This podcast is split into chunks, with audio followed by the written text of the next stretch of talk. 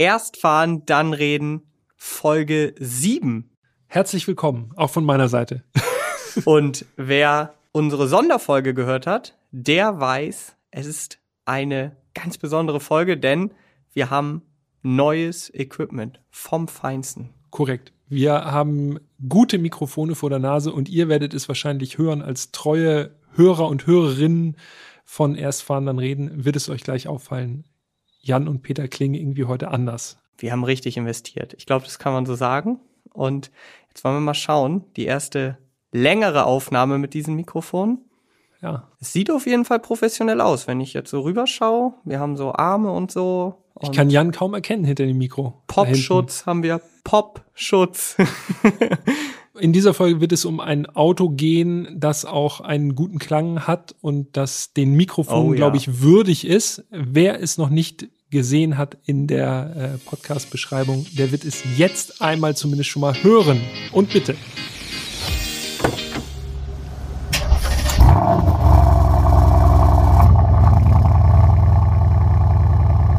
Ja, also ich glaube, V8, das dürfte so ziemlich jeder hören. Ja, korrekt. Und zwar ein ganz besonderer V8, ein Mercedes AMG C63S T-Modell ja. Schön prägnanter Name. Aber das Entscheidende ist, C63 nochmal mit V8. Genau, denn die nächste Generation AMG C-Klasse, äh, das wissen wir ja schon, wird einen Vierzylindermotor haben. Also den M139, der auch aus dem A45 beispielsweise bekannt ist. Da wird ein elektrischer Turbolader, ein elektrisch angetriebener Turbolader dran geflanscht und außerdem gibt es noch einen Elektromotor auf der Hinterachse. Also dieser V8-Sound, den wird es beim C von AMG, man weiß ja nicht genau, wie er dann heißen wird, ja. ob er dann auch wieder C63 heißt oder irgendwie anders. Diesen V8-Sound wird es aller Wahrscheinlichkeit dann auch gar nicht mehr geben. Deshalb umso besser, dass wir noch einmal den V8 C63 gefahren sind, finde ich. Definitiv quasi nochmal eine Abschiedstournee. Ähm, vielleicht noch ganz kurz zum Nachfolger. Also der wird natürlich richtig viel Leistung haben. Das ist ganz klar, bevor jetzt alle enttäuscht sind und sagen, oh, ohne V8 ist es ja irgendwie nicht mehr so richtig cool. Ja. Der hat 558 PS von dem, was wir jetzt wissen, als S-Modell auf jeden Fall. Genau. Und äh, also an Leistung wird es nicht mangeln, wie es dann mit den Emotionen aussieht. Plus, äh, ich muss dich kurz unterbrechen, aber dieser Antriebsstrang, das hat AMG ja auch schon gesagt, der soll auch noch deutlich mehr können. Ne? Also der ja. soll bis zu 650. oder sogar über 650 ja. PS haben können. Also da ist noch einiges an Luft nach oben vielleicht für, ja, muss man mal sehen, für Sondermodelle und Facelift-Modelle und Definitiv. was da alles noch so kommen kann. Aber wir wissen ja auch, Leistung ist nun mal nicht alles. Leistung ist gut, auch wichtig, aber Emotionen sind zumindest mir und ich denke dir auch, Peter, recht wichtig auch bei einem Fahrzeug. Und äh, da müssen wir natürlich mal gucken. Aber jetzt nochmal zurück zu unserem Fahrzeug, 205er Generation. T-Modell, das heißt, wir hatten ein S205 für die Mercedes-Profis unter euch. Ich finde ja T-Modell ist die geilste Karosserievariante beim C63, Muss weil sie sagen. so ein bisschen undercover ist. Also genau, ja. Es, es fahren ja viele Limousinen rum, ne? Und viele ja, Coupés. Genau, also jedenfalls Coupés. in Hamburg, die sieht man doch recht häufig und das sind auch äh, die bekannten Leute da drin. Aber T-Modelle ja. wüsste ich jetzt ehrlich gesagt gar nicht, wann ich das letzte C63 T-Modell gesehen habe. Ich sehe tatsächlich unseren. relativ häufig eins bei mir auf der Ecke, aber es ist wie gesagt so ein bisschen so ja, also die, die es wissen, wissen, dass natürlich da ordentlich Leistung drin ist, aber man ist trotzdem, weil es ein Kombi ist, eben so ein bisschen unterm Radar, wie ich finde. Und ich glaube ja, dass AMG das extra gemacht hat, dass wir das T-Modell bekommen haben, weil der neue M4 ist ja schon draußen, der neue M3 ist draußen. Ja. Also Coupé und Limousine und um da auf Nummer sicher zu gehen, dass wir, dass wir auch nicht ja irgendwie Vergleich vergleichen können, haben wir den Kombi reingedrückt bekommen. Das aber, ist aber auch in Ordnung. Ja, auf jeden Fall. Also ihr müsst wissen dazu, wenn wir die Autos anfragen, in diesem Fall haben wir eben geschrieben C63, Karosserievariante egal. Wir müssen uns natürlich auch ein bisschen daran, daran orientieren, was, was die Hersteller noch im Fuhrpark haben. Aber man kann, glaube ich, sagen, was den Spec angeht, also die, die Zusammenstellung des Fahrzeugs, das war schon, war schon sehr stilvoll, oder? Das kann man so sagen.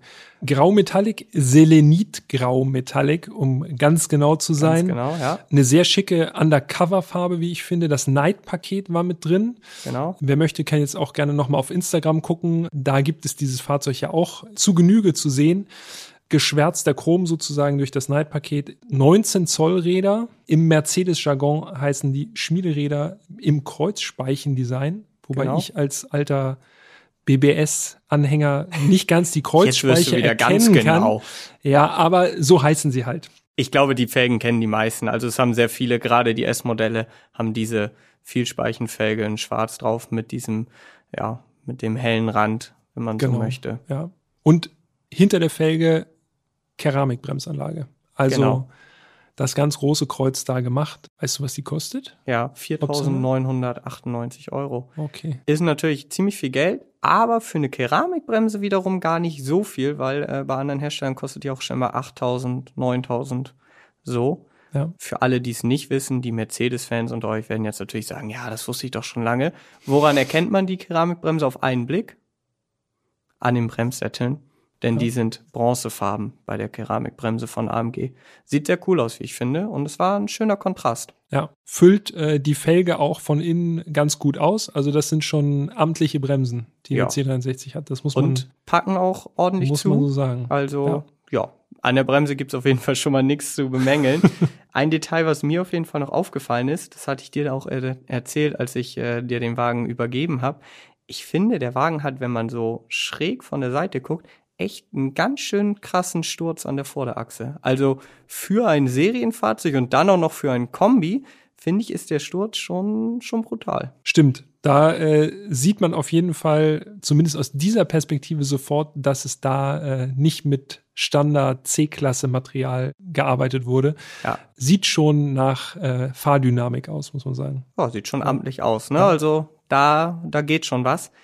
Aber jetzt komme ich wieder als Kritiker. Ich habe auch noch was, was mir äußerlich wirklich nicht zugesagt hat. Und das ist leider, werden jetzt wahrscheinlich auch nicht alle zustimmen, der Panamericana Grill. Und ich sag euch auch, warum der mir nicht gefällt. Panamericana Grill, wissen ja wahrscheinlich viele von euch, ist dieser AMG Grill mit den vertikalen Streben, wurde damals meines Wissens nach beim AMG GTR eingeführt war da auch noch ganz cool, aber, und jetzt kommt mein Kritikpunkt, ich habe lange ausgeholt, ja. es ist für mich, der wird viel zu inflationär eingesetzt. Also jedes AMG-Modell hat jetzt diesen Grill und das ist ja noch nicht alles. Da kann man ja noch sagen, okay, man will versuchen, irgendwie eine Verwandtschaft zu schaffen. Aber jetzt wollen natürlich auch noch die Tuner damit aufspringen auf diesen Zug. Und ich weiß nicht, ob es dir aufgefallen ist. Ich finde das, vielleicht liegt es daran, dass ich darauf achte, aber ich finde es wirklich krass, gefühlt jeder zweite CLA 180, jedes E-Klasse Coupé, jeder ML, alle dübeln sich da diesen Panamericana Grill jetzt rein an ihre kompletten Standardautos und ich kann das nicht mehr sehen, muss ich ganz ehrlich sagen. Also gefällt mir überhaupt nicht und äh, Vor-Facelift Modell vom C63 hatte den noch nicht. Ja, stimmt. Ich bin am Anfang auch kein großer Fan von diesem Grill gewesen, muss ich sagen. Oder anders als du. Du warst genau, ja am ich Anfang war ja, Fan. Am Anfang fand ich es ja ganz gut ich muss sagen, ich habe mich dran gewöhnt und ich finde, zumindest bei unserem Testwagen sah das richtig gut aus, weil diese, diese Chromstreben haben unserem C63 dann doch noch ein bisschen Eleganz gegeben, aber es sieht eben auch noch so ein bisschen wie äh, Reißzähne aus. Ne? Also ja. es hat was Gefährliches, finde ich in diesem Fall jetzt gar nicht schlecht, weil der Wagen ansonsten tatsächlich, ansonsten tatsächlich sehr unauffällig war einfach. Genau, durch dieses äh, durch dieses Grau Metallic. Also da hat sich jetzt äh, keiner großartig den Kopf verdreht, wenn wir vorbeigefahren sind. Relativ understatement-mäßig unterwegs. Ja, das stimmt.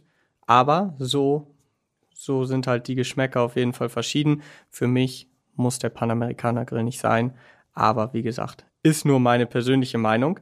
Dafür ist es im Innenraum beim Facelift-Modell hat sich da einiges getan. Und da bin ich wiederum ein großer Fan dann von, weil ähm, die C-Klasse vor Facelift hatte ja eben noch kein digitales Cockpit und da hat sich wirklich schon einiges getan. Wobei die C-Klasse wieder eine Ausnahme war, denn sie hatte kein MBUX, also die 205er Generation hat dieses System letztendlich komplett übersprungen. Ja. Und das ist was, was mich in den Wahnsinn getrieben hat. ich weil, weiß schon, worauf du hinaus willst. weil ich es natürlich als Apple-Mensch gewohnt bin, dass ich einfach Apple CarPlay benutze, finde ich, ist auf jeden Fall eine Möglichkeit, sich ganz schnell zu connecten mit dem Auto, also mit dem Smartphone. Ja, geht mir ganz genau Super einfach von der immer. Bedienung, super übersichtlich, total ja. intuitiv. Finde ich einfach grandios. Da kommen auch echt wenige Infotainment-Systeme so von den Herstellern ran, finde ich. Aber im C63 war das gar nicht so einfach, denn natürlich Telefon gekoppelt, kein großes Problem. Und aber dann fing es an, denn dieser mittlere Monitor, mhm. ich glaube, der ist 10,25 Zoll groß. Ja. Das ist kein Touch-Display, ne? Ja. Also ich habe dann versucht, Apple CarPlay über dieses über diesen Bildschirm zu bedienen, ging natürlich gar nichts. Das heißt, man musste per Drehdrücksteller sich ja. durch Apple CarPlay navigieren, Maximum aufwendig. Ja, also das, das ging mir ganz genauso. Also ich bin auch eingestiegen, Handy connected und dann nochmal eben schnell irgendwas am Display einstellen. Und dann denkst du erst, hä, drücke ich nicht richtig? So, nee. Ja. Es ist kein Touchscreen. Ja. Und das ist wirklich, das ist wirklich nervig, weil man halt wirklich, es ist einfach von fast jedem Auto ist man es gewohnt, dass man auf dem großen Bildschirm halt drücken kann. Ja. Da gebe ich dir also recht, das ist blöd, aber die digitalen Instrumente wiederum fand ich persönlich cool, weil man muss es sich so vorstellen, bei anderen Mercedesen mit dem MBUX ist es ja wie so eine ganz große Glasscheibe, hinter der zwei Displays sind. Beim, bei der C-Klasse, also beim Facelift, ist es getrennt. Es gibt den 10,25 Zoll großen Monitor in der Mittelkonsole und völlig losgelöst davon quasi die digitalen Instrumente. Die sind sogar noch in so einer Hülle wie Tachohülsen. Ja, so, so Tubenoptik. Ne? Genau, ne? ja, ja, Tubenoptik, genau, das ist das richtige Wort. Und sind aber trotzdem digital. 12,3 Zoll. Das hatte das vor Facelift noch nicht. Und das fand ich persönlich einfach von der Optik her sehr schön. Und das wiederum, also diese digitalen Instrumente kannst du ja bequem vom Lenkrad aus konfigurieren mit den Touch-Tasten. Das hat wunderbar funktioniert. Beim mittleren Bildschirm gehe ich zu 100 Prozent mit. Das war wirklich anstrengend. Was natürlich Meckern auf extrem hohem Niveau ist, zugegebenermaßen. Aber trotzdem, das sind halt so Kleinigkeiten, die einem dann, ja, die einem dann erstmal auffallen, wenn man, wenn man in der Situation ist und man denkt so, ey, muss ja, das, natürlich. Muss das, sind, das so sein? Das sind einfach, die Dinge, ne? die einem wirklich im Alltag auffallen. Wenn ja. man jetzt natürlich einen Test hat oder einfach mal äh, auf einer Fahrveranstaltung ist, dann achtet man auf eine Million Sachen, auf Fahrverhalten, Ansprechverhalten etc. Aber auf solche Kleinigkeiten achtet man vielleicht auch, aber nicht so intensiv. Aber wenn man ja. jetzt wirklich mit diesem Auto mal ein Wochenende unterwegs ist und jedes Mal vergisst, dass der keinen Touch hat, das ist wirklich so, oh, ja, stimmt, ich weiß es ja eigentlich. Ja. Aber nervig ist trotzdem. Was nicht nervig war, und äh, wir biegen jetzt mal ab in Richtung positiv und mehr Richtung Interieur, also äh, zur klassischen Hardware sozusagen. Unser C63 hatte Sportsitze verbaut, optionale Sportsitze. Performance-Sitze. Performance-Sitze sogar. Ja. Richtig gut, finde ja. ich. Richtig geiler Kompromiss zwischen bequem und Seitenhalt. Ja. Und beheizt und belüftet. Also für Schalensitze im Grunde. Ja, wirklich, wirklich eigenartig, aber trotzdem natürlich als Komfortfeature einfach unschlagbar, muss man sagen. Ja, mega. Wenn man überlegt, dass Porsche seine Vollschalensitze nicht mal beheizt, also nur die Klappschalen genau. sind beheizbar. Ja. Und bei BMW, äh, bei Mercedes, bei BMW, bei Mercedes äh, oh! werden die Katastrophe. Schalke 05. Bei Mercedes werden sie belüftet und beheizt. Das ist schon wirklich sehr amtlich. Und äh, die Sitze gibt es ja auch in vielen anderen AMG-Modellen. Die sind wirklich auch langstreckentauglich, oder wie ging es dir da? Ja, uneingeschränkt, muss man sagen. Fand es, ich auch. Aber dazu kommen wir noch, äh, wie die Langstreckentauglichkeit generell ist. Ich glaube, dazu werden wir nachher noch ein bisschen was sagen. Zusätzlich zu den Performance-Sitzen gab es auch ein Performance-Lenkrad. Das sieht ein bisschen ungewöhnlich aus, wenn man es das erste Mal sieht oder vielleicht auch äh, im Fahrersitz sitzt und das so vor sich hat. Denn das ist seitlich abgeflacht. Genau, ja. Also der Griffbereich ist quasi mit Alcantara oder wie man bei Mercedes sagt, äh, Mikrofaser Dynamica. also ist quasi ausgekleidet mit Alcantara, kann man glaube ich sagen. Hat wieder den Konfigurator auswendig gelernt. Ja, genau. Sieht auf jeden Fall gut aus. Fasst sich meiner Meinung nach auch gut an, also Ja, liegt hervorragend. sehr gut in der Hand Ja. und hat noch weitere Besonderheiten, die wurden ebenfalls mit dem Facelift eingeführt. Auf der linken Seite gibt es sogenannte Touch-Tasten, das sind so Display-Tasten mit Schnellzugriff, beispielsweise auf Klappensteuerung vom Auspuff oder ESP. Und rechts hat man so einen Drehregler ebenfalls mit einem Display und da kann man die Fahrmodi einstellen. Ja. Im Grunde so ein bisschen wie bei Porsche. Genau. Was mir aufgefallen ist, die Displays, die haben nicht so die höchste Auflösung. Man achtet im Ja. Normalbetrieb achtet man nicht so drauf. Andererseits, wenn alle anderen Displays äh, klar und sehr hochauflösend sind, fällt es einem dann doch vielleicht mal auf, wenn man ganz genau hinguckt. Und das müssen wir natürlich machen, von Berufswegen. Die sind aber auch sehr klein. Sind auch sehr klein, das stimmt, aber sieht auch irgendwie ganz cool aus. Ne? Also ich, Ja, wenn man Beifahrer, Beifahrerinnen mitnimmt, dann macht das auf jeden Fall Eindruck, wenn auch am Lenkrad noch Displays sind. Das auf jeden Fall. wurde mir jedenfalls gespiegelt. Und auch der Fahrmodi-Schalter, der kam bei mir oft zum Einsatz, weil man eben wirklich bequem mal eben schnell zack, zack durchschalten konnte. Ja. Die Display-Tasten auf der linken Seite für Auspuff laut, leise und ESP an, aus oder in verschiedenen Stufen konfigurierbar, habe ich jetzt weniger häufig benutzt, wenn ich ehrlich bin. ja.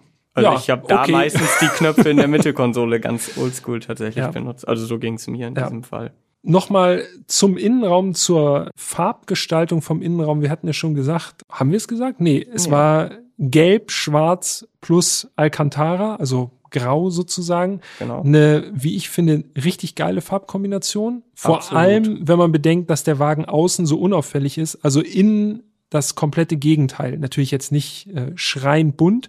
Ich glaube, Äh, immer noch schwarz-gelb wäre die richtigere Reihenfolge gewesen, weil nicht, dass wir jetzt denken, der hatte gelbe Sitze oder so. Also die Sitze waren schwarz mit gelben Inlays und gelben Genau, also Nähten. gelbe Akzente, Genau, aber die fallen natürlich umso mehr auf, wenn du einen dunklen Innenraum hast. definitiv. Hat mich an äh, den C63 erinnert. Ich glaube, das war damals in Paris.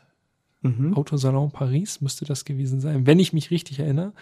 Äh, Wenn ihr euch anders erinnert, dann schreibt gerne an podcast.autobild.de. Da wurde der C63 vorgestellt, das Coupé, und das hatte in der, in der First Edition, Mhm. war das auch mattgrau außen mit Ja. gelben Akzenten. Das hat mich doch sehr stark daran erinnert. Also da äh, schließt sich sozusagen der Kreis vom ganz frühen C63 zu unserem Modell, was ja im Grunde eines der letzten C63 Modelle ist, dieser Baureihe zumindest, also vom 205. Ja, Also ich finde ein super gelungener Innenraum. definitiv. Also wirklich vom ganzen Spec her, so wie der bei uns stand, ich hätte jetzt nichts verändern wollen. Also das war wirklich außen ein bisschen zurückhaltend, aber trotzdem sehr bullig mit den Felgen. Aber im Innenraum dann sehr stilvoll mit den Performance-Sitzen, mit den gelben Akzenten, mit dem Performance-Lenkrad. Also wirklich sehr, sehr cool gewesen. Außerdem, äh, wie ich finde, wurde er absolut diesem Mercedes-Anspruch gerecht. Also es hat sich alles gut angefasst, tolle Materialien. Wir hatten das Burmeister Soundsystem drin. Ja.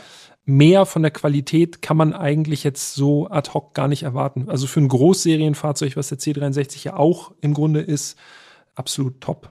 Ja, da gibt's nichts zu bemängeln. Also ich glaube, die Mercedes-Fahrer unter euch wissen da, wovon wir sprechen. Da kann man wirklich nur sagen, da passt da alles. Jo. Haben wir sonst noch was? Zum, Innenraum? Design, zum Innenraum? Fällt dir noch was ein?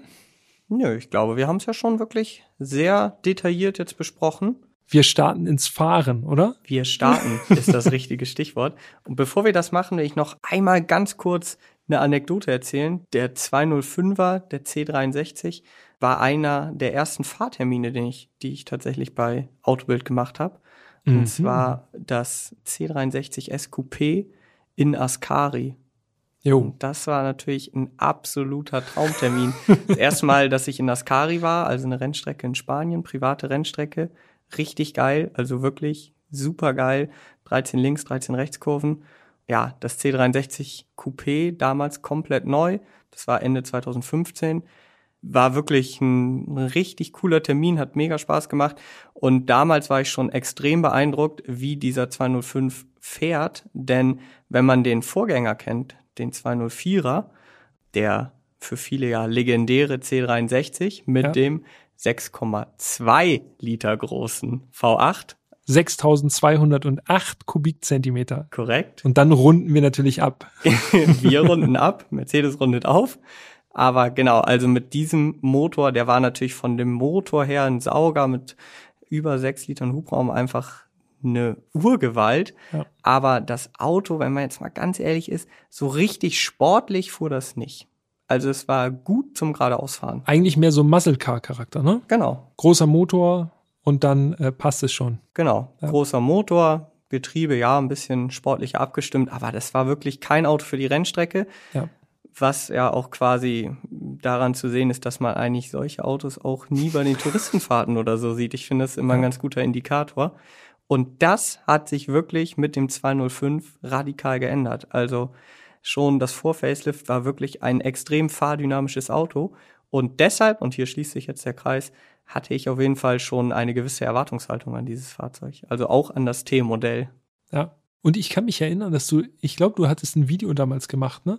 Wo du ja. einfach nur um den C63 rumgegangen bist. Das hatten wir auf Facebook, wenn mich nicht alles täuscht. Mhm. Und das ist übertrieben abgegangen. Ja. Das eine Auto, Herzensangelegenheit. Das Auto viele. zieht einfach. Es hat wirklich ja. eine große Fanbase und also ich glaube, wir sind uns einig, dass wir es verstehen können. Es ist wirklich schon ja. ein sehr emotionales Auto und jedes Mal, wenn quasi die neue Generation kommt, ist man erstmal skeptisch. Also es war ja auch beim 205 so, wenn man mal ganz ehrlich ist, hat man dann gesagt, naja, immerhin hat er noch ein V8, aber ja nur noch vier Liter und auch Biturbo.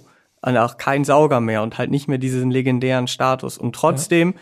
Hat sich das Auto wirklich dann ja extrem gut verkauft. Man sieht es häufig und es fährt einfach deutlich besser als der Vorgänger. Und deshalb habe ich so ein bisschen die Hoffnung, dass das beim neuen auch so ist. Also, dass man dann sagt, okay, kein V8 mehr, das wird wirklich schwer zu verkraften sein. Aber ich meine, die wissen doch, was sie da machen in der Falterbach und das Auto wird schon gut fahren. Da gehe ich auch stark von aus. Also performancemäßig mache ich mir da auch überhaupt keine Gedanken. Mehr Leistung, mehr Kraft. Mehr äh, Gewicht. Mehr Gewicht auch, ja. Aber ich denke mal, das wird dieser Elektromotor dann an der Hinterachse dann wahrscheinlich auch wuppen. Also natürlich mehr Masse ist nicht unbedingt direkt sportlicher, aber ja, da muss man dann vielleicht auch einfach mit leben dann in Zukunft. Ne? Also das die sowieso. Motoren werden kleiner. Du hast ja gerade eben schon gesagt, äh, es gab schon einen Aufschrei beim Wechsel vom M156 auf diesen M177, ja. äh, also den 4 Liter V8. Aber ich glaube, dass wir uns einig sind, dieser M177 Motor, das ist schon ein richtig, richtiges Brett einfach, ne? Ja, also, also ich meine, ist nicht umsonst so gesehen die Allzweckwaffe von AMG, ja. der so ziemlich in jedem Modell zum Einsatz kam, mit Ausnahme der A-Klasse vielleicht. Ja. Und nicht nur von AMG, ja, ne? Ja, also genau. Er wurde ja auch übernommen und adaptiert für, für Mercedes-Modelle. Mhm. Ähm, dann natürlich ein bisschen weniger spitz ausgelegt, aber trotzdem dieser 4 Liter V8, der ist im Grunde überall da zu finden, äh, wo man viel Leistung braucht bei Daimler. Und nicht nur bei Daimler, auch bei Aston Martin, wenn wir mal. Stimmt. Ganz genau Richtig. genau. Im Vantage ist ja. der Motor auch verbaut. Korrekt. Aber jetzt schweifen wir ab. Wir müssen, wir müssen starten wir müssen, wir müssen einmal ganz kurz, bevor wir starten, noch vielleicht noch einmal die Basics klären. Also V8 haben wir schon gesagt, 4 Liter ja. Hubraum, 510 PS, 700 Newtonmeter Drehmoment. Gewaltige Zahlen, vor allem wenn man bedenkt, eine C-Klasse ist jetzt zwei, also ist kein kleines Auto, aber das ist jetzt auch noch ein relativ leichtes Fahrzeug. Ne? Genau, also für heutige großer Motor, definitiv. relativ kleines Auto. Ganz wichtig vielleicht noch, das waren jetzt die Werte des S-Modells, also C63S. Es gibt ja auch, beziehungsweise aktuell nicht mehr konfigurierbar, zumindest nicht mehr als Limousine und nicht mehr als äh, T-Modell. Es gibt ja auch noch den normalen C63, der hat den gleichen Motor, 476 PS und 650 Newtonmeter, also minimal weniger. Yep. Das vielleicht noch der Vollständigkeit halber. Genau. Unser äh, C63S T-Modell beschleunigt in 4,1 Sekunden von 0 auf 100 amtliche Zeit, rennt 250 kmh Spitze, beziehungsweise noch schneller, denn bei uns war das AMG Drivers Package verbaut, dann genau. sind es 280 kmh. Genau, wobei auch da wieder ein Unterschied ist, das Coupé darf mit AMG Drivers Package sogar 290 fahren. Ja, aber wir haben extra nochmal einen Fahrzeugschein auch nochmal reingeguckt. Genau. 280 sind eingetragen unter T und Ganz wichtig, das Facelift-Modell, was wir hier hatten, oder Mopf, wie man bei Mercedes sagt, das hat ein neues Getriebe bekommen. Jo. Neungang Automatik. AMG Speedshift MCT 9G. Herrlich technischer Name. Vorher, damit man auch da den Vergleich hat, gab es ein Siebengang Speedshift Getriebe. Und ich erinnere mich ja nun nochmal zurück an die Zeiten in Ascari. Das Siebengang war schon sehr gut, aber das Neungang, muss ich sagen, im direkten Vergleich war noch geschliffener. Also unter Last, also beim schnellen Fahren gar nicht mal so sehr, aber gerade so was das komfortable Fahren oder halt das ganz normale Fahren angeht, mhm. ist das Neungang wirklich nochmal noch mal feiner abgestimmt gewesen. Ich habe nicht den direkten Vergleich, ganz ehrlich gesagt, weil ich diese diese Siebengang-Automatik bin ich nicht gefahren im 1063. Aber das ist mir auch aufgefallen. Also wie entspannt man mit dem C63 auch fahren kann und wie komfortabel das Auto ist. Also gemessen natürlich daran, dass es ein sportliches Auto ist. Der wird jetzt nie so komfortabel sein wie eine normale C-Klasse. Aber daran gemessen an Niederquerschnittsreifen und 19 Zoll Felgen und so und Sportfahrwerk natürlich auch, genau. kann man mit dem Auto echt super entspannt und ja, bequem reisen auch, ne? Ja, das ist ein komplett alltagstaugliches Auto, da brauchen wir uns nichts vormachen. Das ist nicht übertrieben tief, man muss da nicht irgendwie aufpassen bei Auffahrten oder so. Ähm, ja, auf die Felgen sollte man sowieso immer aufpassen, egal ob AMG oder nicht. Ähm, aber das ist wirklich, das hat einen großen Kofferraum. Ja, das ist wirklich ein Auto, mit dem man ganz entspannt jeden Tag fahren kann. Ja, ohne Frage. Absolut. Wenn man es sich leisten kann, natürlich. Oh, apropos leisten, zum Preis haben wir noch gar nichts gesagt, ne? Ja. 88.000 Basispreis. Basis, genau. Also das ist jetzt alles passé sozusagen, weil wir sozusagen das letzte Exemplar mehr oder weniger gefahren sind. Also konfigurieren kann man ihn, glaube ich, jetzt Stand jetzt nicht mehr. Genau, nur noch als Coupé aktuell genau. auf der Homepage von Mercedes. Und äh, Mercedes hat uns auch leider keine Preisliste beigelegt, so dass wir uns aber insofern beholfen haben, als dass wir anhand der alten Preislisten nochmal so grob nachkonfiguriert haben und wir sind so bei, ich sag mal, ungefähr 110.000 Euro gelandet für das Fahrzeug, was wir gefahren sind. Man darf nicht vergessen, Bremse 5.000 Euro, äh, die Sitze 2.300 Euro, ähm, die Felgen 2.400 meine ich. Und so summiert sich das natürlich. Also da ist dann halt auch schnell äh, sechsstellig erreicht. Ja.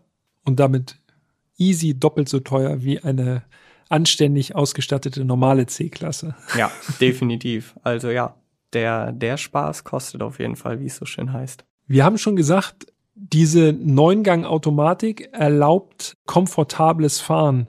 Das ist tatsächlich das gewesen, was mir fast mit am meisten Spaß gemacht hat beim C63. Und zwar ruhig fahren.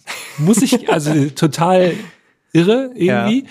Aber das fand ich tatsächlich, war das, das, was am meisten bei mir hängen geblieben ist. Du hast halt immer mehr als genug Leistung und kannst, also mich entspannt das total. Ich bin nicht derjenige, der mit viel Leistung irgendwie denkt, jetzt muss ich das allen zeigen irgendwie, nee. sondern es ist richtig chillig, einfach nur so blubbernd dahin zu fahren. Da hilft diese Neungang-Automatik natürlich auch, weil das Drehzahlniveau dadurch beim Cruisen richtig niedrig gehalten wird. Ich habe mal geguckt, bei 90 kmh, also richtig richtig entspanntes Landstraßentempo. Ich wollte gerade sagen, perfekte Autobahngeschwindigkeit. Dazu kommen wir noch. Dazu kommen wir noch. 90 kmh, 1100 Touren im neunten Gang. Ja. Finde ich richtig entspannt. Knapp über Leerlauf ist auf jeden Fall entspannt. Das stimmt. Also, ja, kann ich auf jeden Fall genauso unterschreiben. Für mich noch mal eine Sache, noch mal ganz kurz vor dem Fahren quasi, wenn man den Wagen anlässt, also über den Startknopf. Ich finde, ich weiß nicht, ob dir das aufgefallen ist, der Wagen hat sich so ein ganz bisschen geschüttelt beim Anlassen. So, also man merkt so, ich habe das so ein bisschen mit so ganz alten Muscle Cars verglichen, die ja so im Stand halt so so bollern. Und ich fand, das sind schon so kleine Sachen, die mich bei so einem Auto dann schon irgendwie hellhörig werden lassen, weil ich das geil finde. ist so ein bisschen ja. ab von der Norm, nicht so komplett Standard, sondern man merkt so, okay, da ist halt, ist ein richtig geiler Motor da vorne drin, der so ein bisschen schon so ja, ich, also wenn ich jetzt sage unrund laufen, ist das so negativ behaftet. Eigentlich quasi unrund laufen im positiven Sinne. Ja, aber der lebt, ne? Du genau. lässt ihn an und du merkst, okay, ein bisschen shakt er den Wagen irgendwie durch. Genau. Es ist irgendwie so ein bisschen so ein, so ein Moment irgendwie im Auto drin und auch wenn man im Leerlauf so ein bisschen mit dem Gas mal spielt. Ja. ohne jetzt zu übertreiben, ne? ähm, dann merkt man das auch. Also der Wagen bewegt sich. Das ist schon, ich, ich gehe fest davon aus, dass das gewollt ist. Ja, Also da das hätte man garantiert auch anders machen können. Gibt dem Wagen aber echt so eine Lebendigkeit und irgendwie ja so einen Charakter einfach. Genau, das gibt schon so ein bisschen so einen Charakter für so ein Auto. Man merkt einfach gerade in der heutigen Zeit, wo alles immer perfekter wird, immer cleaner, immer leiser, wenn da schon so kleine Sachen sind. Ich meine, jeder Oldtimer-Fan wird jetzt hier sagen, ja, wovon reden die denn da? Also mein Auto, das läuft Ganz komplett normal. unrund, ganz normal und das soll so, ne? Das hat Fehlzündungen, echte Fehlzündungen, keine reinprogrammierten. So, aber wenn das bei einem neuen Auto so ist, ist das schon für mich auf jeden Fall erwähnenswert. Ja, absolut. Also es ist ein Charakterfahrzeug. Ja. Machen wir uns nichts vor. Ich meine, alleine die Tatsache, ne, dass es, dass der C63 den V8 hat, wenn man mal so guckt, Mittelklasse-Fahrzeuge mit V8, was gibt's sonst noch? M3, M4, Nee. Sechszylinder, Sechszylinder. Lexus, Selbst ne? Lexus, ja. Aber Verwendet noch V8, V8 Sauger sogar. genau, aber RCF ist ein Coupé, ne? Muss man dazu RCF ist sagen. Coupé, korrekt. Also diese Kombination, Nicht mal Cadillac. Cadillac am- im ATSV auch ein Sechszylinder. ja, diese Kombination V8 und Mittelklasse Kombi Ja. Ja. Gibt's sonst würde mir jetzt ad hoc nichts einfallen. Mittelklasse nicht, ne. Wenn euch das ein, wenn euch was einfällt, dann schreibt an podcast.autobild.de. Ihr merkt schon, ich muss einfach die Adresse immer wieder reindrücken.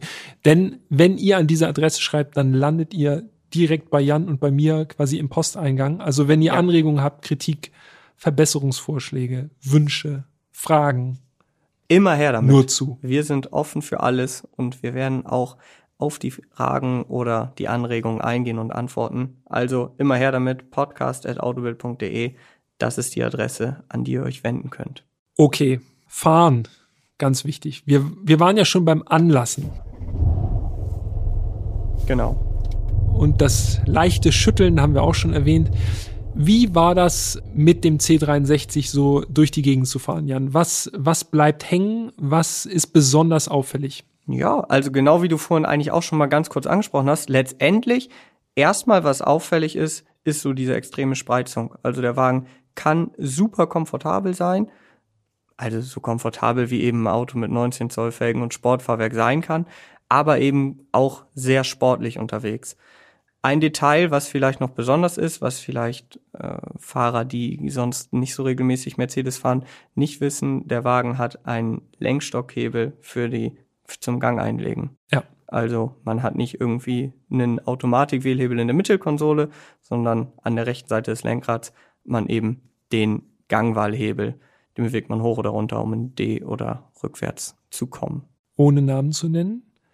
Da haben sogar manche Motorjournalisten äh, ein bisschen Probleme. Das stimmt, ja. ja, das stimmt. Ja, ja, ja, ja, ja. Ich spreche nicht von uns beiden, das ist ganz wichtig. Was mir aufgefallen ist, es gibt ja verschiedene Fahrmodi. Genau. Komfort, komfortabel, das geht, geht fit. Dann gibt es Sport, Sport Plus und Race. Und individual.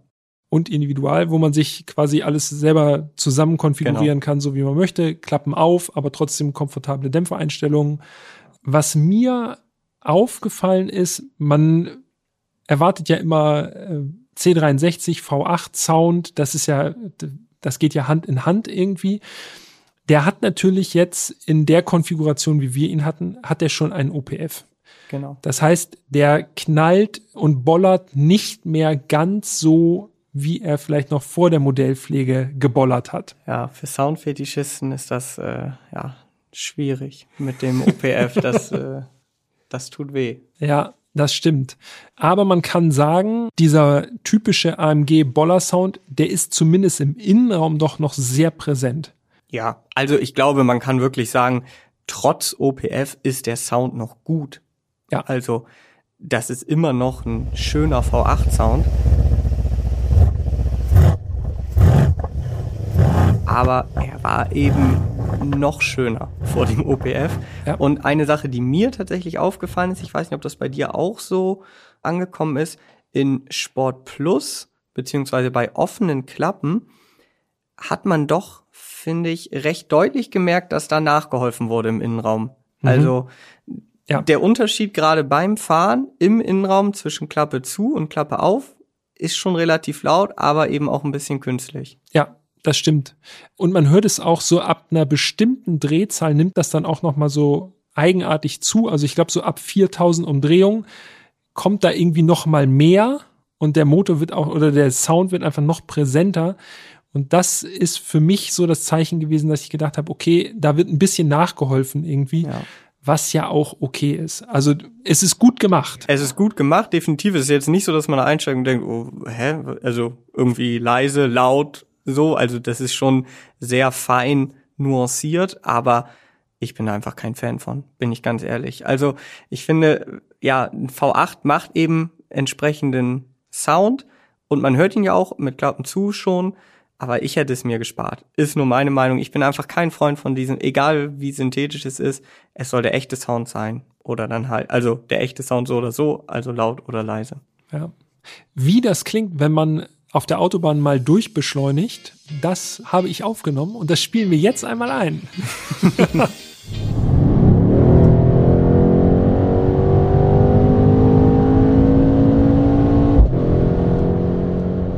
Gut, wie schnell warst du da? 220. Okay. Durchbeschleunigt bis 220. Ich weiß es ehrlich gesagt nicht mehr. Ich weiß auch gar nicht, ob ich 280 ausgeschöpft habe. Ich bin ja vernünftig. Ich bin vielleicht höchstens 130 gefahren. Sagt er, nachdem er sagte, ich bin 220 gefahren. Aber wenn wir gerade bei dieser, bei dem Thema sind, Topspeed, ich habe es mir natürlich nicht nehmen lassen, mal den Topspeed auszutesten. Abends beziehungsweise nachts auf einer leeren Autobahn. Ich war tatsächlich überrascht. 283 laut Tacho. Und dann ist das Auto aber auch wirklich ordentlich in den Begrenzer gegangen. Also vom Gefühl her wäre da noch richtig was gegangen. Ja. Und dann war es wirklich so, okay. Also immerhin ist der C63 keines dieser Autos, was in den Begrenzer geht und dann erstmal 9 kmh langsamer wird oder so und dann wieder beschleunigt, sondern er hält ja. dann einfach die Geschwindigkeit konstant. Aber wenn man jetzt davon ausgeht, dass der Tacho ja ein bisschen Abweichung hat, finde ich, sind es keine echten 280, ne? Mhm. Da dürften, da dürften schon ein paar kmh fehlen, so also, im Endeffekt an Ab Tachoabweichung. Die Aber, meisten Autos, ja, die so 250 fahren, laufen ja laut Tacho zwischen 260 und 267. Wenn man dann davon ausgeht, dass das dann echte 250 sind, waren wir hier auf jeden Fall ein bisschen unter 280. Aber das ist nun wirklich nicht so relevant. Ich glaube, mit 283 laut Tacho kommt man schon schnell von A nach B für Zwischensprints ist auf jeden Fall immer Leistung da. Ne? Also das ist echt ja.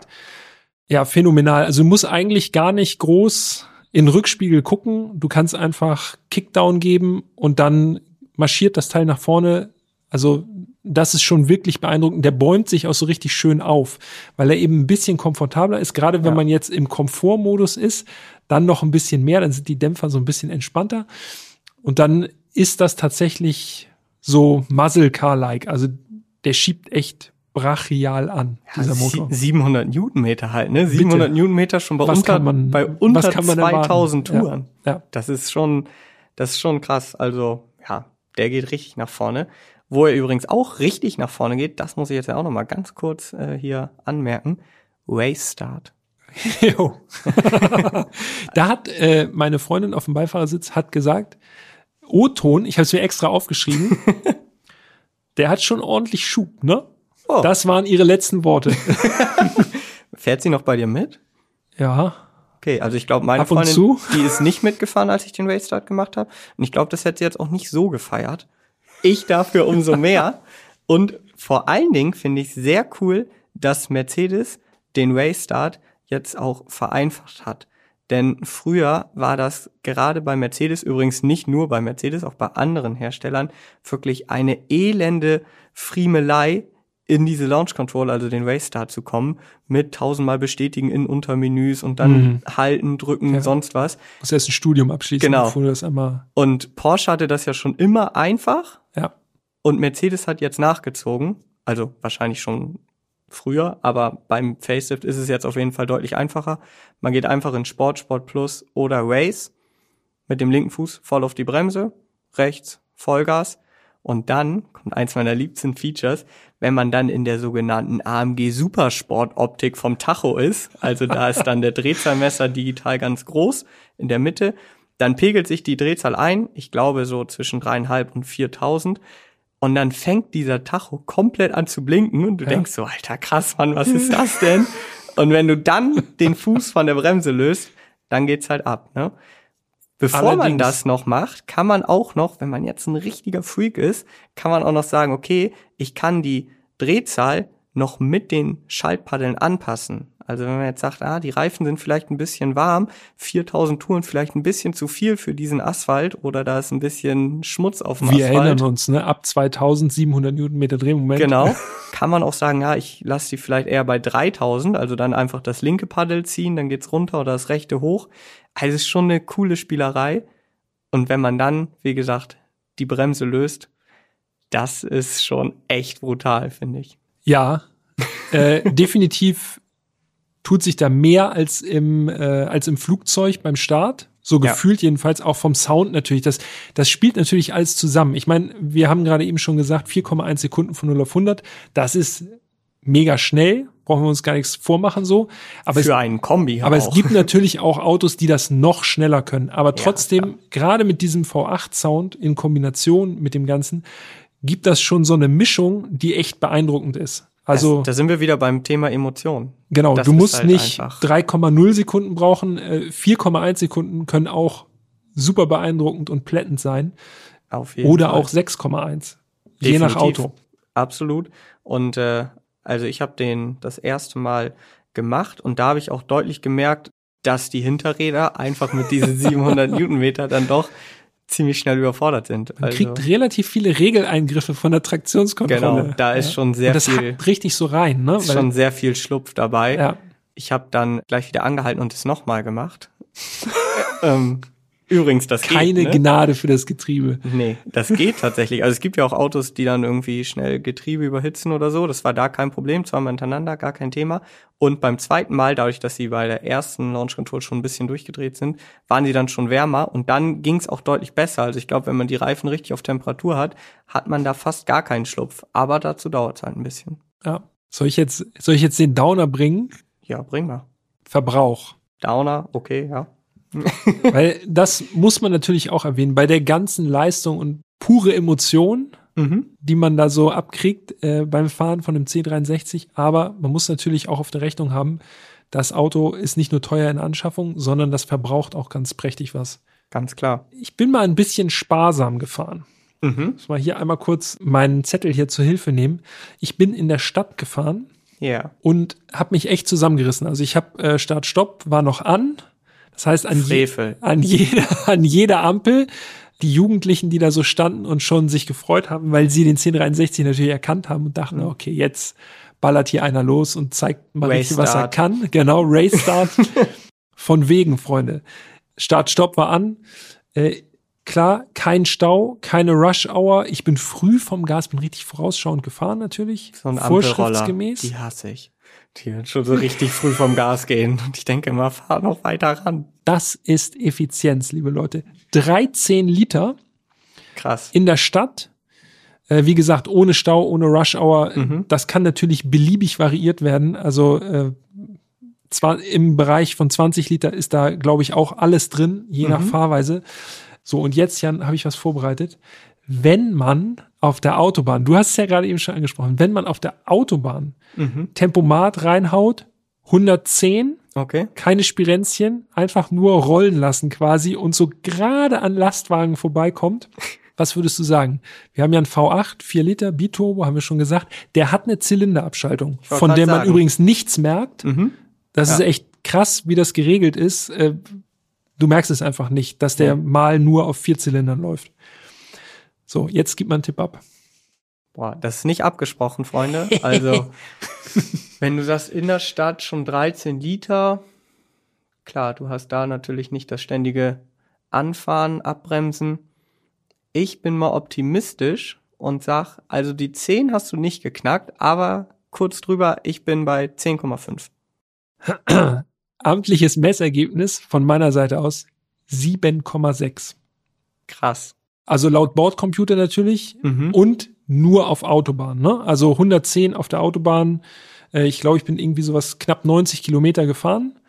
7,6 Liter, als ich von der Autobahn runter bin. Also ich bin rauf, hab genullt, mhm. runter äh, abgelesen.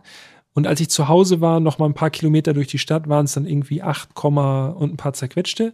Krass. Aber das hätte ich selber nicht gedacht, dass man den so sparsam fahren kann. Hattest aber auch richtig Spaß dabei. Ich hatte einen übertriebenen Spaß, weil, weil man natürlich trotzdem weiß, wenn man wollte, Könnte man. dann könnte man. Ja, klar. Also ist auf jeden Fall sehr beeindruckend. Wie gesagt, haben wir nicht abgesprochen und ich hätte niemals gedacht, dass man den auch so deutlich vor allem unter 10 kriegt. Ich bin an einem Wochenende so um die 500 Kilometer damit gefahren. Kompletter Mix aus Stadt, Landstraße, aber auch Autobahn. Auf der Autobahn auch, wie gesagt, mal deutlich über 200. Und ich hatte daraufhin einen Durchschnittsverbrauch von ziemlich genau 15 Liter. Das ist natürlich nicht wenig. Andererseits finde ich für einen V8 und ein ja auch recht stattliches Auto, das wie gesagt auch hin und wieder dann doch ein bisschen Drehzahl bekommen hat, ist es schon fast wieder okay, weil wenn man überlegt, heutzutage auch kleinere Motoren, die dann eben höher gedreht werden müssen oder so, gerade bei großen Geschwindigkeiten sind die auch nicht so effizient, wie man das oftmals äh, vielleicht glauben mag. deshalb Ja. finde ich 15 Liter, wie gesagt, da brauchen wir nicht drüber reden, dass das mega viel ist, klar, aber für diese Situation und das Fahrzeug finde ich schon okay. Muss ich auch sagen. Also wir sprechen über ein Auto mit über 500 PS. Ne? Eben, das darf, Das die darf halt auch vergessen. hin und wieder abgerufen werden, weil wenn du sie nicht abrufst, wie Peter ja gerade gezeigt hat, dann kann man ja auch ganz entspannt damit wirklich fahren. Also das geht schon. Ganz erstaunlich übrigens, äh, ich bin noch weiter in die Recherche gegangen. Wenn du Richtgeschwindigkeit 130 fährst auf der Autobahn, brauchst du von den 510 PS ungefähr 50 bis 60. Also dann brauchst du ein Zehntel der Leistung. Geil. Das sind mal Informationen. Das ist ist interessant. Das hat, ja. hat sich noch kein Mensch angeguckt, weil alle nur drauf pennen. Ja, es ist wirklich interessant, wenn man überlegt, dass man dafür. Aber dann muss ich wieder sagen, dafür, dass nur 50 PS abgerufen werden, dann 7 Liter, 7,5, finde ich dann wieder viel. Ja, ja, stimmt. Weil das könnte in Es- Diesel ja doch noch mal mit deutlich weniger Ja. bei 90 oder Das 100. stimmt, das stimmt. Da ist der Wirkungsgrad doch nicht ganz so groß. Ich muss hier noch mal eine Sache kurz ansprechen, die wir vorhin beim Alltag quasi vergessen haben, die ich aber noch mal Mhm. hier ganz klar betonen möchte.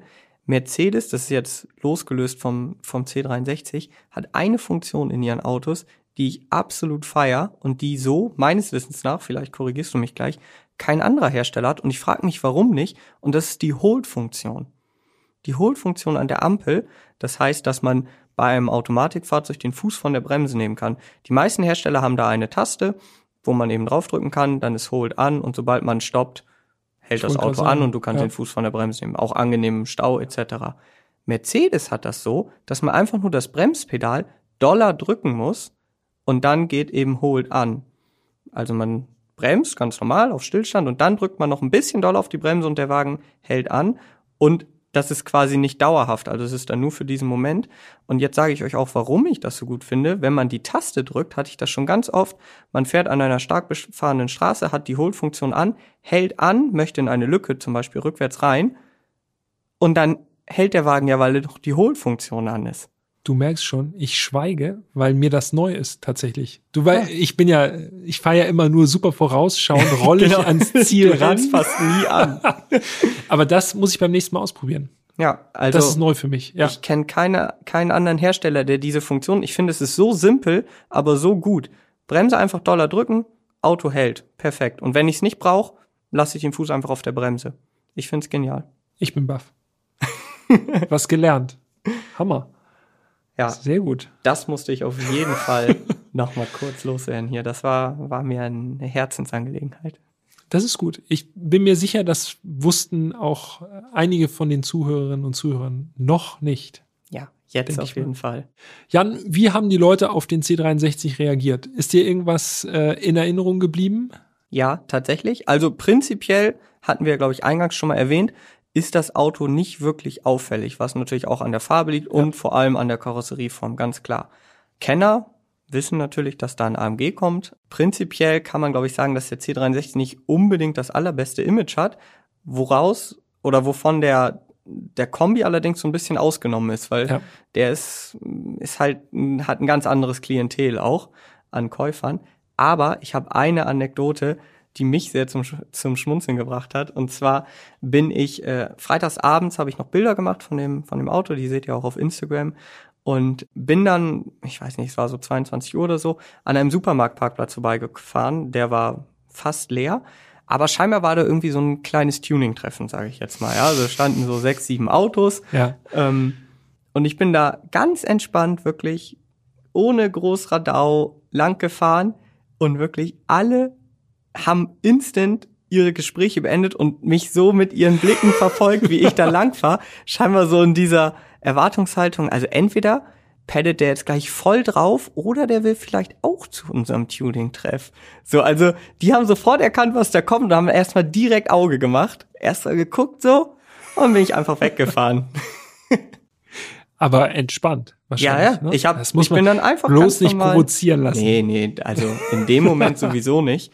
Das war wirklich so, dass ich sagen muss, das war ein, war ein Moment, der mir sehr im Gedächtnis geblieben ist, weil ich konnte, ich konnte mir fast vorstellen, was die in dem Moment gedacht haben, so, ja, jetzt, jetzt. So, komm, jetzt, jetzt geht's los. Pedde mal rauf oder mach mal irgendwas, so, ref mal.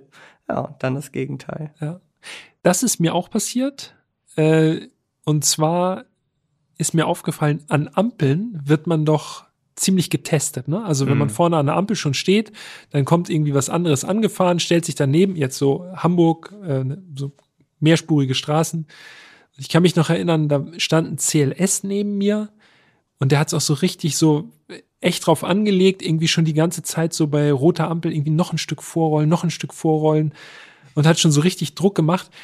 Das ist tatsächlich was, das finde ich persönlich eher nervig, wenn man, Absolut. wenn man äh, ein leistungsstarkes Auto fährt, was man dann natürlich auch irgendwie erkennt als Autofan, Ja. dass man ständig getestet wird, ne? Und man Ja. denkt schon so, oh nee, ey. Wobei das mich, jetzt kein einfach nur fahren, so. AMG-spezifisches Problem ist, wie du schon Nein. sagst. Das ist mit ganz vielen leistungsstarken oder auch gar nicht so leistungsstarken Autos, die vielleicht einfach nur schnell aussehen, so, Ja. dass Leute sich ständig herausgefordert fühlen und sagen, ah, guck Ja. mal hier, ich habe auch was Schönes.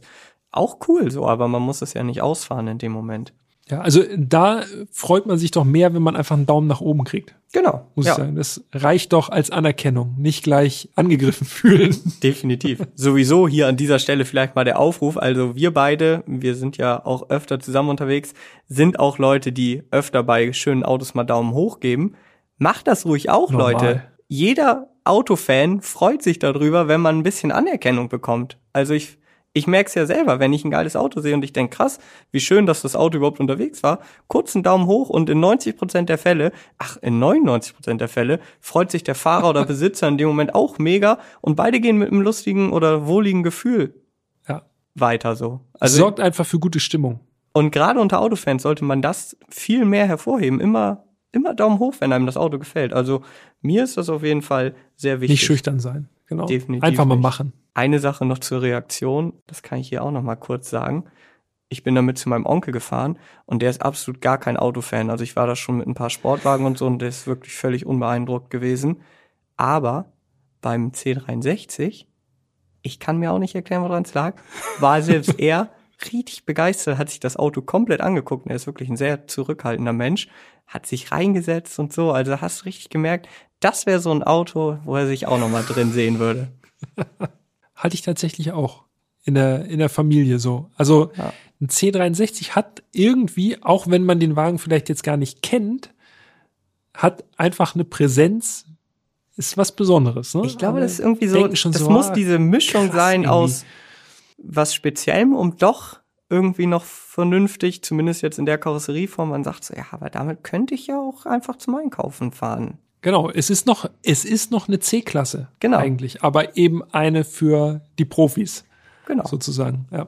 Ja, ich glaube, das fasst das Auto ja auch schon relativ gut zusammen, ne? Also es ist eine C-Klasse, aber für Profis. ja. Nicht, nicht hardcore, nicht kompromisslos, Nee. sondern immer noch eine C-Klasse. Das ist, das ist, glaube ich, das, wo wir, also da würde ich sozusagen gerne den, den Strich ziehen.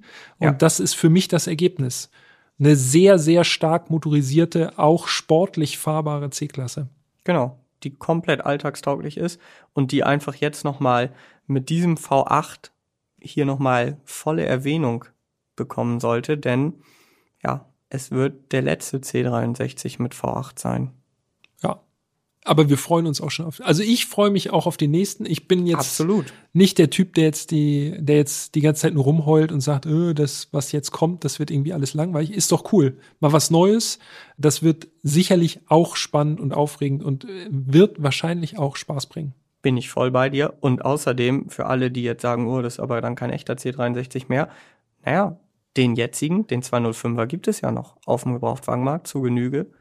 Also wer will, es ist ja nicht so, dass man plötzlich nicht mehr die Wahl hat. Man kann ja immer noch das Fahrzeug aus erster Hand kaufen, so. Also ja. halt nicht mehr neu konfigurieren, aber die Welt dreht sich nun mal weiter. Das stimmt. Sonst wäre es auch ganz schön langweilig irgendwann. Absolut. Und denkt immer dran, beim 204er haben sich auch schon viele aufgeregt, haben gesagt, der neue wird ja kein richtiger mehr. Ich glaube, wir können hier ganz klar sagen, das ist schon noch ein sehr, sehr amtliches Gerät, der C63. Absolut. Kann ich einen grünen Haken dran machen an die Aussage. Ja, das war's im Grunde, ne? Das war's. War ja auch schon lang. Wir haben ein bisschen länger gemacht, aber das ist das Auto auch wert, finde ich. Definitiv. Kann man mal machen. Vielen Dank fürs, fürs Zuhören bei Folge 7 beim C63 ST-Modell. Ganz genau. Wenn ihr Kritik, Anregungen, Fragen habt, gerne an podcast.autobild.de schreiben. Äh, dann landet ihr direkt bei uns. Und äh, ja, ich verabschiede mich an dieser Stelle. Natürlich freuen wir uns auch über eine Bewertung bei Apple Podcast. Da geht das. Oder eine Rezension. Über jegliche Kontaktaufnahme eurerseits auf jeden Fall würden wir uns darüber freuen. Und ich würde sagen, damit belassen wir es jetzt aber auch dabei und sagen vielen Dank fürs Zuhören. Hat Spaß gemacht. Auf jeden. Und ja, bis zum nächsten Mal. Bis zum nächsten Mal. Tschüss. Ciao, ciao.